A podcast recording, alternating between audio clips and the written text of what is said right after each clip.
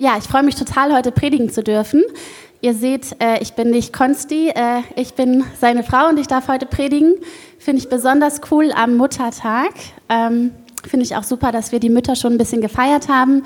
Und ich wollte einfach auch nochmal sagen, dass auch alle anderen Frauen, die jetzt vielleicht noch keine Kinder haben oder ähm, ja keine eigenen Kinder, dass auch euch echt alle, alle Ehre gebührt, weil eigentlich die meisten Frauen, die ich so kenne, egal ob sie Kinder haben oder nicht, investieren sich irgendwie in andere Menschen, haben geistliche Kinder, die sie angenommen haben oder kümmern sich einfach. Ich glaube, das ist auch so eine, ähm, so eine gute Eigenschaft von uns Frauen, dass wir Bedürfnisse von Menschen sehen und äh, da auch gerne helfen und uns ihrer gerne annehmen. Und deswegen wollte ich auch einfach nochmal allen anderen Frauen bitte einen Applaus geben. Ja, danke.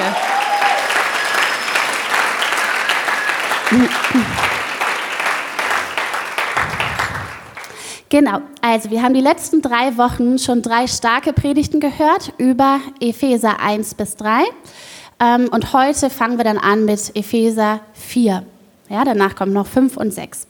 Konzi hat es schon öfter gesagt, Epheser ist ein super Buch in der Bibel, was man schnell durchlesen kann. Also wenn du nicht genau weißt, hey, wo soll ich anfangen, meine Bibel zu lesen, wo soll ich jetzt momentan mal einen Neubeginn wagen, fang doch mit Epheser an. Und genau, in den ersten drei Kapiteln, wie wir schon gehört haben, geht es um unsere Identität, um die neue Identität, die Gott uns gegeben hat, also einen neuen Stand, in den er uns versetzt hat ähm, und darum, dass wir Beziehung zu ihm leben dürfen aus Gnade. Ja, also das ist schon die absolute Basis und das absolute Fundament, auf dem jeder von uns steht, der Jesus nachfolgt. Und wenn du manchmal denkst, hey, ich weiß eigentlich gar nicht genau, was Gott über mich denkt, ich weiß gar nicht genau, was mein Stand eigentlich vor ihm ist, ähm, dann bitte ich dich echt nochmal die Podcasts zu hören und vor allem auch Epheser 1 bis 3 zu lesen und dir wichtige Stellen echt rauszuschreiben. Ja, ich habe das, ich habe manchmal echt in schwierigen Zeiten davon gelebt, dass ich mir einen Vers rausgenommen habe, den groß aufgeschrieben habe, auf meinen Spiegel geklebt habe und den einfach so oft es nötig war wiederholt habe. Und das ist richtig gut, weil dafür hat Gott uns sein Wort gegeben, dass wir ihn kennenlernen, aber dass wir auch ganz viel darüber kennenlernen, ähm, welche wunderbare neue Identität wir eigentlich ähm, durch ihn bekommen haben. Aber da bleiben wir nicht stehen. Das ist Epheser 1 bis 3 quasi, sondern es geht noch weiter. Epheser 4 ähm, handelt hauptsächlich eigentlich von unserem Verhalten als Nachfolger Jesu, davon, wie wir anderen begegnen, wie wir mit anderen umgehen. Und ähm, es geht um die Kirche an sich, um die Gemeinschaft der Gläubigen. Ja, vielleicht, wenn du es noch nicht gemerkt hast, hier sind eine ganze Menge Leute. Du bist nicht alleine unterwegs, wenn du Jesus nachfolgst, sondern es gibt einen Leib auf Erden, sagt die Bibel, ähm, die Gemeinschaft der Gläubigen.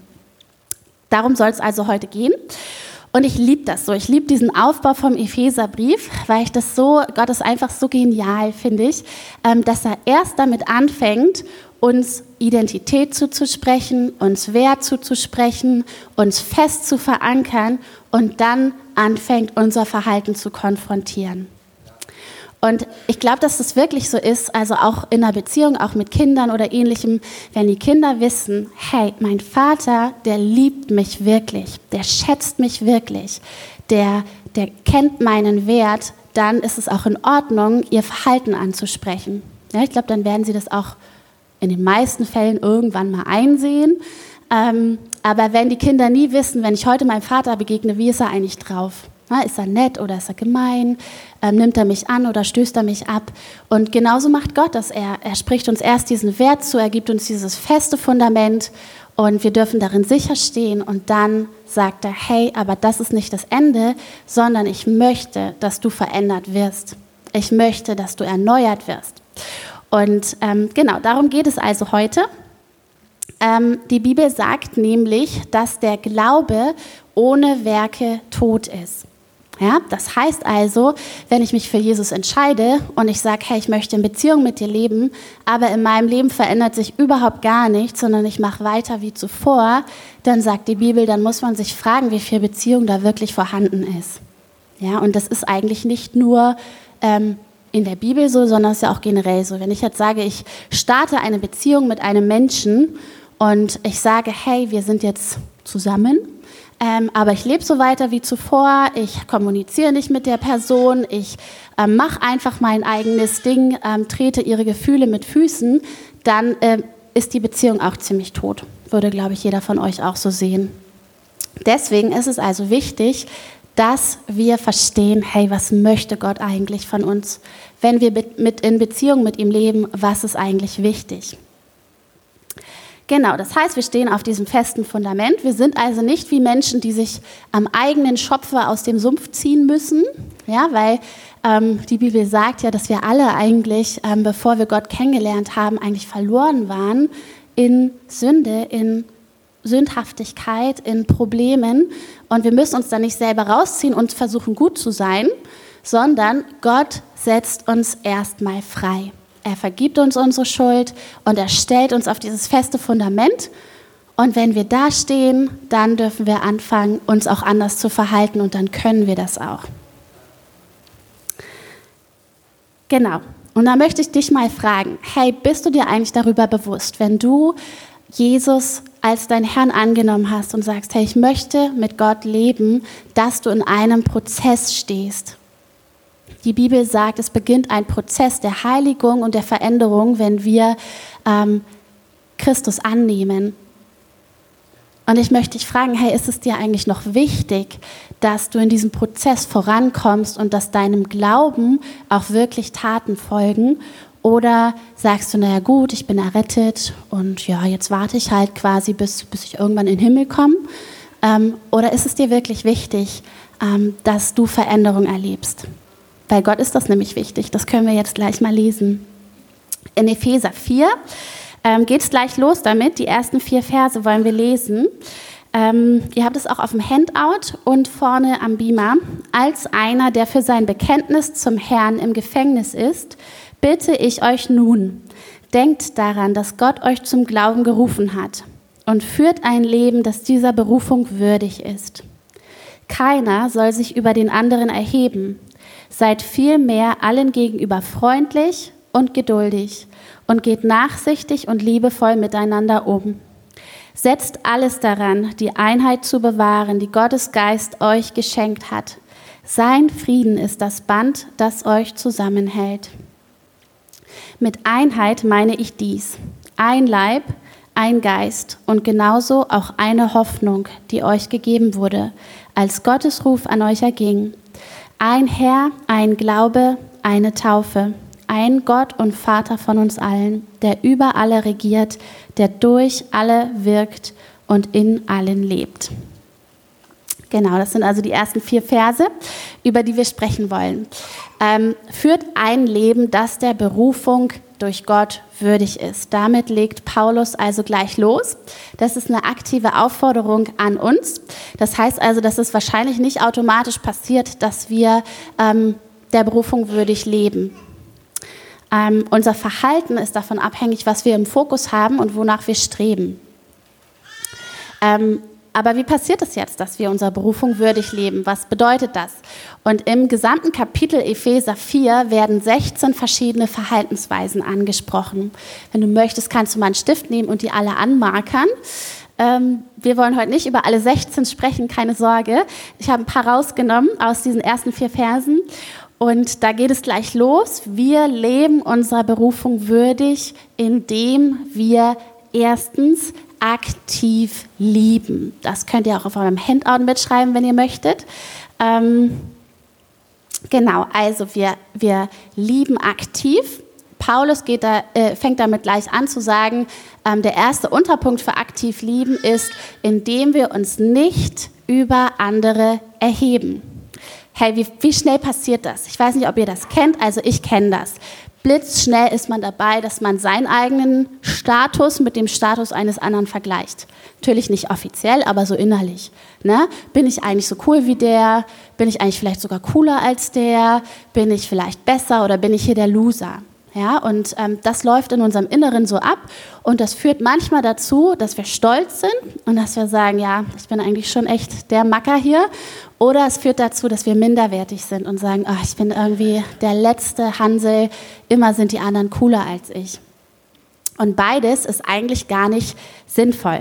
Denn wir sind ja aufgefordert, ähm, dass wir uns nicht über andere erheben. Und ähm, Jesus hat von sich selbst gesagt, dass er sanftmütig und von Herzen demütig war. Ja, und Gott, äh, Jesus war Gott selbst, aber er hat sich trotzdem entschieden, den Weg des Dienens zu gehen. Und ich glaube, dass er das so gut konnte, weil er wusste, wer er war. Die Bibel sagt, dass er ähm, untrennbar mit dem Vater verbunden wurde. Ich und der Vater sind eins, sagte er. Und durch diesen festen Wert, den er hatte, durch diese Annahme vom Vater, in der er sicher stand, konnte er den Weg des Dienens gehen und hatte gar nicht das Bedürfnis oder die Notwendigkeit, sich dauernd über andere zu stellen und zu sagen und sich zu messen und zu sagen, ah, ich bin doch eigentlich besser. Hey, und Gott möchte uns von diesem Auf und Ab ähm, befreien. Demut bedeutet, seinen eigenen Wert in Gott festzuhaben und dann bewusst andere zu erheben und anderen den Vortritt zu geben. Hey, und das ist so wichtig. Es ist so wichtig, dass wir unseren Nächsten nicht einfach nur irgendwie tolerieren, sondern dass wir ihn wirklich feiern. Ja, dass wir uns wirklich freuen, wenn jemand was anderes, wenn jemand was gut kann oder dass wir uns wirklich freuen, dass die Person da ist. Das können wir, wenn wir fest wissen, dass wir auch wertgeschätzt sind in Gott und uns nicht vergleichen brauchen. Weiter ermutigt er uns zu Geduld und Sanftmut, so heißt es in einer anderen Übersetzung. Hey, und geduldig zu sein ist dann echt besonders schwer, wenn wir dauernd das Gefühl haben, dass wir für unser eigenes Recht kämpfen müssen. Ich habe aber mehr verdient, mir wird aber Unrecht getan. Wenn ich nicht dafür sorge, dass ich meinen Teil bekomme, dann gehe ich leer aus. Das sind alles so diese Haltungen, die es uns ganz schwer machen, geduldig zu sein. Und davon möchte Gott uns befreien, denn wenn wir wissen, hey Gott, versorgt mich über die Maße, er sieht mich und er vergisst mich nicht, dann kann ich in meinem Inneren wirklich entspannt sagen, okay, ich warte jetzt mal auf Gottes Timing. Ich vertraue Gott, der mir über die Maße mehr zugesagt hat und das auch halten wird. Da ist auch wieder die Frage, hey, stehen wir fest in dieser Identität als Kind Gottes oder leben wir eigentlich noch so dieses Waisendasein, wo wir sagen, ich muss für alles kämpfen, ich muss, wenn ich es mir nicht ähm, hole, dann wird es mir keiner geben. Das sind also nur zwei Verhaltensweisen, ähm, die Paulus erwähnt, um unserer Berufung würdig zu leben. Ähm, warum ist das jetzt eigentlich so wichtig? Ich habe mir so gedacht, hey, für manche Menschen bist du die einzige Bibel, die sie jemals lesen werden. Ja, manche Menschen kennen Gott nicht, die kennen sein Wort nicht und die wissen nicht, wie er ist. Sie wissen nur, hey, der da vorne, der gehört irgendwie zu ihm. Ja, der sagt, er lebt mit Gott. Und was, wie verhält der sich? Ich habe so an so ein Unternehmen gedacht, wenn wir uns mal einen Starbucks zum Beispiel vorstellen. Starbucks hat ja Mitarbeiter, ne? der Chef von Starbucks kann nicht jeden selber bedienen. Und äh, die Mitarbeiter vertreten die Werte des Unternehmens. Ja, wenn wir jetzt also einen Mitarbeiter, Starbucks-Mitarbeiter haben, der irgendwie dreckige Kleidung hat, der den ganzen Tag selber auf den Stühlen rumhängt, wo eigentlich die Gäste sitzen sollen, der sich immer zuerst selber Kaffee einschenkt, bevor er irgendwen anders bedient, das wäre irgendwie komisch. Da würden sie sagen, was ist denn das für ein Laden eigentlich? Und der würde sein Unternehmen nicht besonders gut vertreten, würde ich sagen, die Werte seines Unternehmens. Und wir sind dazu aufgefordert, unserer Berufung durch Gott würdig zu wandeln. Ja, ähm, es geht nicht so sehr darum, ob wir dazu neigen, sanftmütig zu sein oder ob es uns gut liegt, geduldig zu sein. Ich glaube, dem einen fällt es leichter, dem anderen fällt es schwerer. Ja, wir haben alle unsere Stärken und Schwächen, aber Paulus schreibt es an alle Christen in Ephesus. Er unterscheidet nicht, ob jemand jetzt aufbrausend oder sanftmütig ist, sondern es sind aktive Haltungen, die alle von uns einnehmen können. Ja, der Geist Christi lebt in uns und er befähigt uns dazu. Aber es ist eine aktive Entscheidung. Es interessiert eigentlich nicht so richtig, ob der Starbucks-Teilnehmer, äh, der Starbucks-Mitarbeiter es liebt, Menschen Kaffee zu kochen, sondern wenn er für sein Unternehmen arbeitet, dann vertritt er automatisch die Werte dessen und hat auch die Verantwortung, ähm, das gut zu vertreten. Hey, und wir arbeiten nicht für irgendein Unternehmen, sondern wir gehören zur Familie Gottes, sagt die Bibel. Ja, Gott selbst ist in den allermeisten Fällen nicht sichtbar, aber er hat einen Leib hier auf der Erde. Ja, Menschen können ihn sehen, weil er einen Leib hier auf der Erde hat, sagt die Bibel, und das sind wir. Ja? Und so verkörpern wir ähm, Gott. Ja? Vielleicht sind wir die einzige Bibel, die jemand liest. Und das Gute ist, wir haben einen großen Vorteil dem Starbucks-Mitarbeiter gegenüber. Wir haben nämlich den Heiligen Geist bekommen. Die Bibel sagt, als wir Christus als Herrn eingenommen haben, haben wir seinen Heiligen Geist bekommen, der dieses Werk in uns voranbringt und es ermöglicht. Genau, das ist also der erste Punkt. Hey, wir wollen Menschen aktiv lieben. Zum Beispiel dadurch, dass wir uns nicht über sie erheben und dadurch, dass wir geduldig sind und sanftmütig. Der zweite Punkt, was ihr auch auf dem Handout ausfüllen könnt, ist andere Ehren. Die Bibel spricht an verschiedenen Stellen von dem Thema Ehre oder Unehre und sie gebraucht da den Begriff Timäe für Ehren. Jemand oder etwas einen besonderen Wert zumessen oder es für wertvoll erachten und Atime für entehren oder abwerten. Hey, und all diese Haltungen wie Liebe, Demut, Geduld, Freundlichkeit, Nachsicht werden lebbar, wenn wir aktiv eine Haltung der Ehre einnehmen. Und zwar ehren wir Menschen nicht aufgrund ihres Verhaltens, sondern aufgrund dem Wert, Gott, den Gott ihnen zugemessen hat. Das heißt also, Gott hat den Menschen vor mir, neben mir, hinter mir, euch alle, die ihr hier sitzen, Gott hat für euch den größten Preis des Universums bezahlt. Er hat seinen eigenen Sohn gegeben, bevor wir überhaupt irgendetwas Gutes hätten tun können. Die Bibel sagt, als wir noch Feinde Gottes waren, hat er uns errettet und diesen Preis für uns bezahlt. Und diesen Wert, den gibt er jedem von uns, bevor wir überhaupt was getan haben. Das heißt, wenn du oder ich, wenn wir gemein oder schlecht über unseren Nachbarn denken, dann hat das auch was mit Gott zu tun, weil er für den eigentlich einen riesengroßen Preis bezahlt hat. Wenn jemand gemein zu meinem Kind ist, wollt ihr mich auch nicht unbedingt erleben. Finde ich auch nicht so witzig. Ich weiß, man sieht mir das nicht an, aber ich kann auch gemein sein. Nein, Quatsch. ähm, genau, also wir ehren Menschen nicht aufgrund ihres Verhaltens, sondern aufgrund des Wertes, der, den Gott ihnen gegeben hat. Fang an, Menschen zu ehren und du wirst auch beginnen, sie zu lieben. Ja, ich glaube, das ist so ein, so ein äh, Zusammenhang, denn wenn du Menschen ehrst, dann wirst du auch Gott in ihnen erkennen. Ja, und wirst plötzlich Dinge sehen, hey, die eigentlich cool sind, wo Gott da ist und wo Gott Gnade schenkt und ähm, ihnen Begabung gegeben hat. Es geht dabei nicht darum, alles schön zu reden, Probleme müssen angesprochen werden, Haltungen müssen angesprochen werden, bin ich absoluter Fan von. Aber es gibt so eine Kritiksucht, die in uns drin sitzt, so eine Haltung der Unehre. Ich weiß nicht, ob ihr das kennt oder ob nur ich das kenne, aber ich sitze manchmal irgendwo hör mir was an und ich denke so, ah nee, also da bin ich eigentlich dagegen. Na, ich kann gar nicht genau sagen, warum, aber irgendwie passt mir das nicht. Hätte ich das jetzt gesagt, wäre es vielleicht was anderes. Ne? Ist ja bei jedem von uns. Wir sind alle irgendwie der bessere Torwart, wenn wir Fernsehen gucken.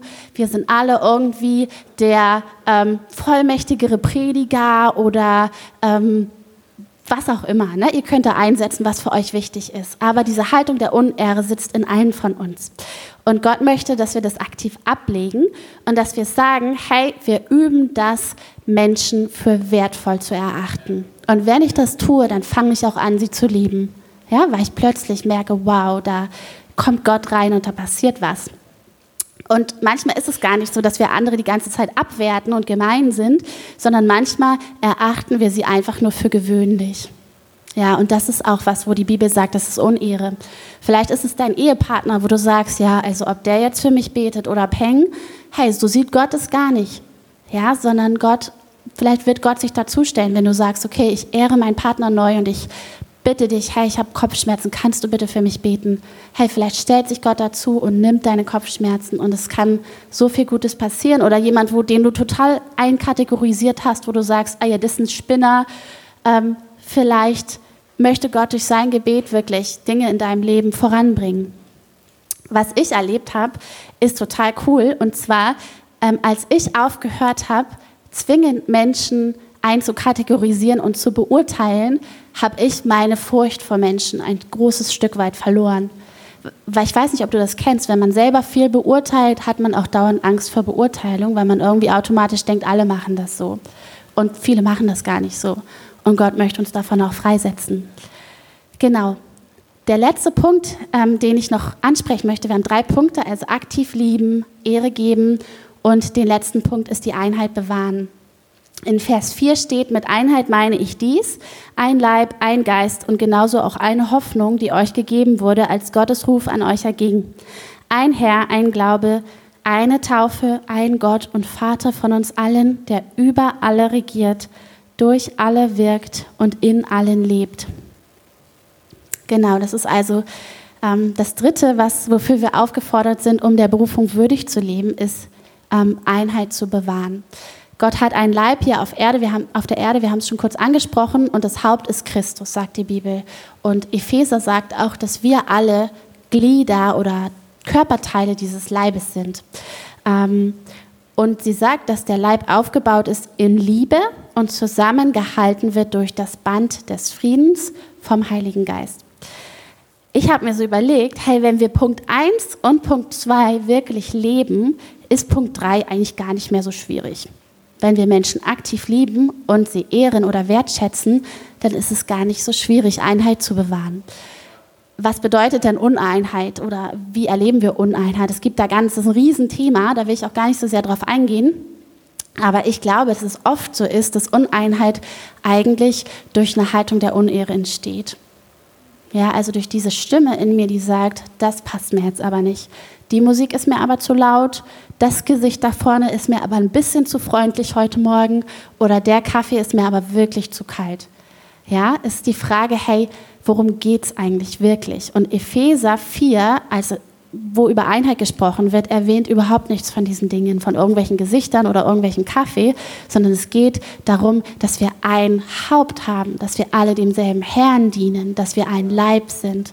Und das sind die Dinge, die wirklich wichtig sind. Hey, wünschst du dir, dass Gottes Kraft in deiner Kirche zunimmt? Wünschst du dir das Wunder zunehmen? Wünschst du dir, dass deine Freunde reinkommen und sagen, boah, ich habe Gottes Liebe in meinem Herzen gespürt zum allerersten Mal? Hey, ich glaube, das passiert, wenn wir alle bereit sind, aktiv zu lieben, Einheit zu wahren und Menschen zu ehren. In Psalm 133 steht das nämlich. Und zwar steht da, dort, wo Einheit gelebt wird, werden Segen und Salbung zunehmen. Ja, vielleicht könnt ihr das mal nachlesen. Hey, dort, wo Einheit gelebt wird, nehmen Segen und Salbung zu. Die manifeste Gegenwart Gottes, all das, was wir uns an Segen wünschen, an Durchbrüchen. Hey, lasst uns Menschen und Gott ehren und wir werden das erleben. Genau, die letzten zwei Verse, über die ich mit euch noch sprechen würde, ähm, sind in Vers 25 und 29. Vers 25 steht, darum legt alle Falschheit ab und haltet euch an die Wahrheit, wenn ihr miteinander redet. Wir sind doch Glieder ein und desselben Leibes. Und Vers 29, kein böses Wort darf über eure Lippen kommen.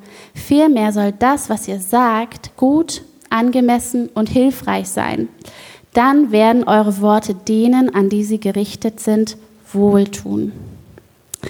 Und bei all dem, was wir ähm, gesagt haben darüber, in unserer Berufung zu leben oder unserer Berufung würdig zu wandeln, spielen Worte echt eine Schlüsselrolle. Worte können aufbauen oder Worte können niederreißen. Sprüche 18, Vers 21 sagt sogar, dass in der Macht der Zunge Leben oder Tod liegen. Ja, also unsere Worte sind bei diesem Ganzen ähm, total wichtig. Hey, und dazu möchte ich dich heute Morgen ermutigen, dass du dich neu entscheidest und sagst, okay, ich werde meine Worte sinnvoll gebrauchen. Ja, ich möchte in einer Haltung ähm, der Demut leben. Du darfst schon nach vorne kommen. Genau. Ja. Hey, lass uns doch mal echt zusammen die Augen schließen heute Morgen.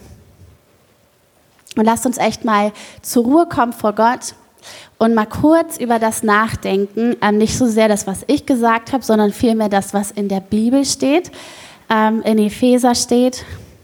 Und ähm, ja, lasst uns Gott echt Antwort geben.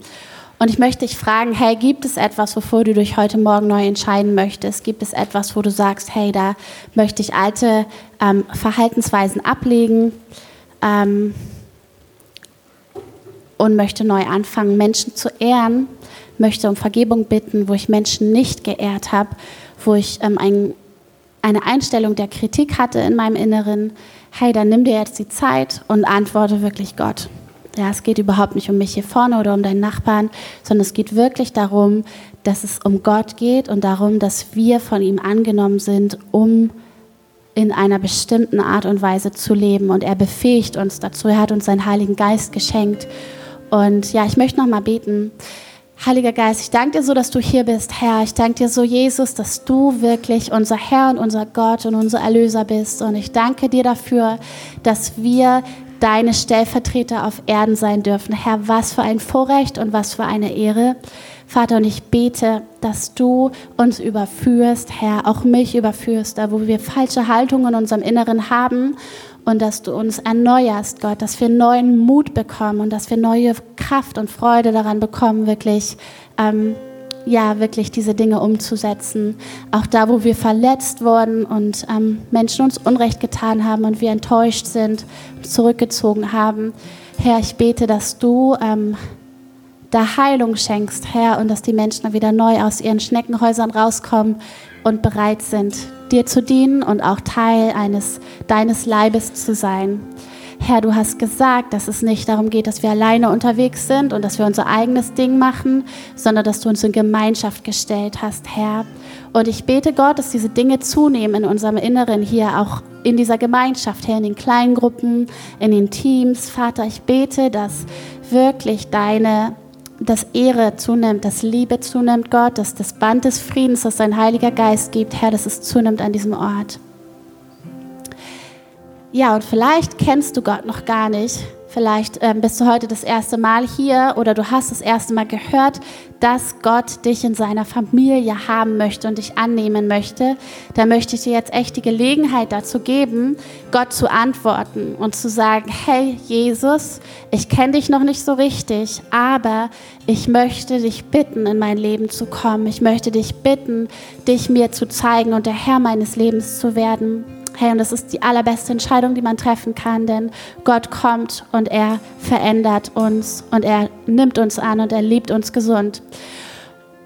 Genau, wenn du an dem Punkt stehst und jetzt gerade merkst, dass dein Herz angerührt wird, dann möchte ich dich bitten, gleich mal deine Hand zu heben. Du brauchst nicht aufstehen und auch nicht nach vorne kommen, aber ich möchte dich bitten, dass du mir mal ein Handzeichen gibst, dass ich für dich beten kann. Wenn du sagst, ja Gott, heute Morgen möchte ich dir antworten und ich möchte ein Leben mit dir beginnen. Dann heb mal deine Hand.